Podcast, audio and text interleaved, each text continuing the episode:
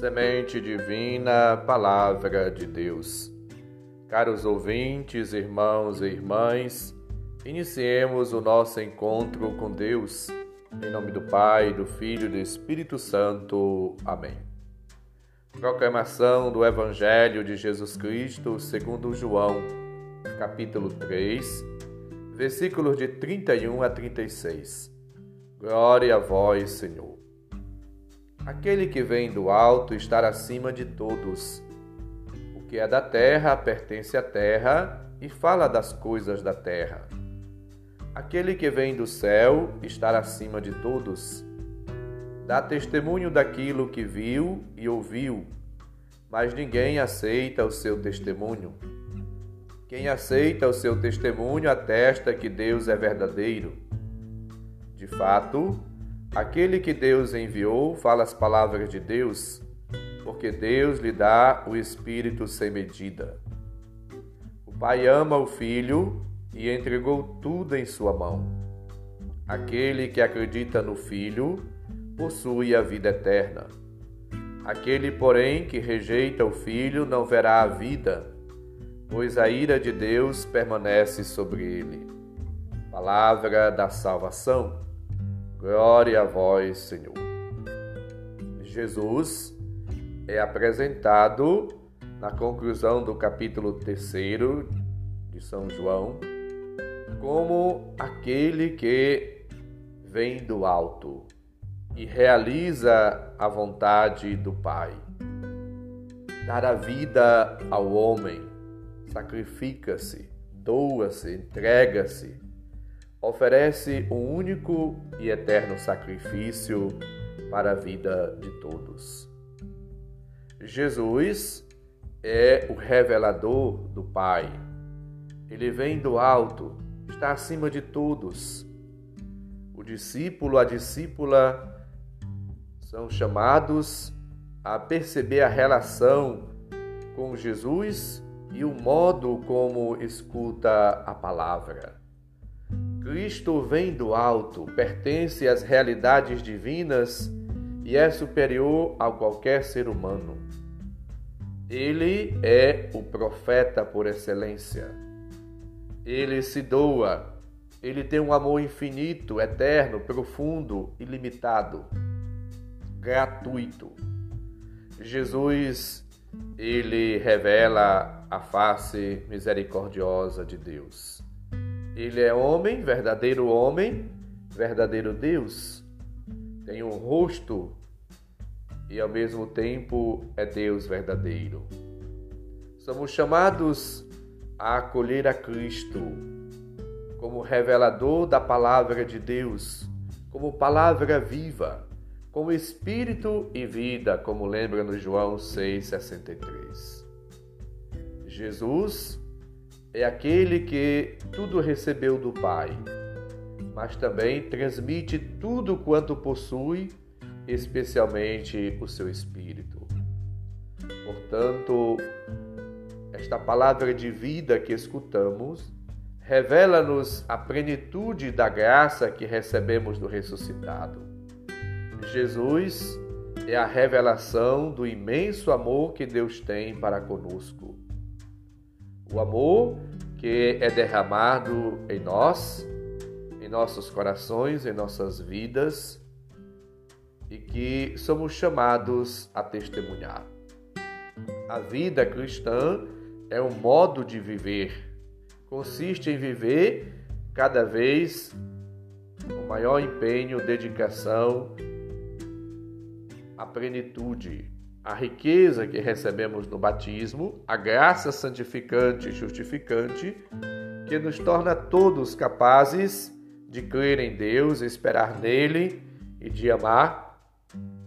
Somos chamados a alimentar cada dia e a todo instante esta graça de Deus, este amor e essa garra, esse entusiasmo, esse dinamismo, esta vontade esse ardor missionário que o Espírito Santo possibilita, favorece. Colocar-nos todos no segmento de Cristo, vivendo, tendo atitudes, comportamentos, gestos que revelam, que manifestam, que propagam o amor. Assim, vivendo nesse dinamismo do espírito, com ardor, com coragem, com alegria, com entusiasmo, enfrentando os obstáculos, as dificuldades, as provas e tentações e deixando-nos cada vez mais inundar, transformar e plenificar por Deus através do Espírito do seu amor. O acolhimento do amor de Deus leva-nos cada vez mais à solidariedade, à partilha, a uma atitude de obração viva. Como diz Romanos 12, de 1 a 2, somos chamados a nos oferecer como uma oferta viva, santa, agradável a Deus, em sacrifício de suave odor, como lembra nos Efésios 5:2. Assim vivendo à altura de Cristo, a exemplo de Cristo, vamos servindo a Deus e realizando a nossa missão. Como homens e mulheres cristãos dedicados no serviço de Deus, na atenção, no cuidado, no zelo para com as pessoas. E não esqueçamos: quem crê no Filho tem a vida eterna. E as virtudes teologais, a fé, a esperança e a caridade, sejam, portanto, presentes cotidianamente na nossa vida. Que tudo o que fizermos possamos fazer para a maior glória de Deus.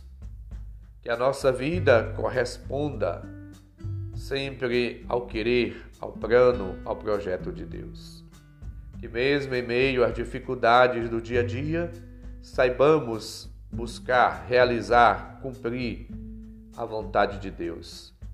Que todos nos empenhemos, dentro dos nossos limites, a realização plena da vontade de Deus.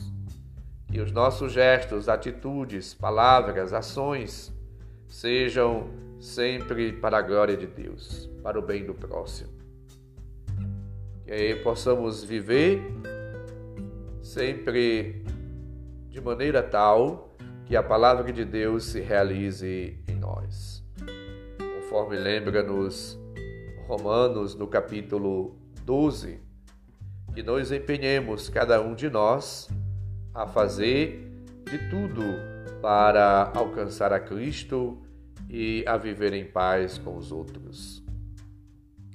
Abençoando aqueles que nos perseguem e alegrando-nos com os que se alegram, chorando com os que choram, tendo, tendo estima uns pelos outros, sem pretensão de grandeza, sentindo-nos solidários com mais humildes, não dando áreas de sábios, a ninguém retribuindo mal com mal, mas fazer o bem a todos, procurando, se possível, viver em paz com todos, por quanto de, de nós depende.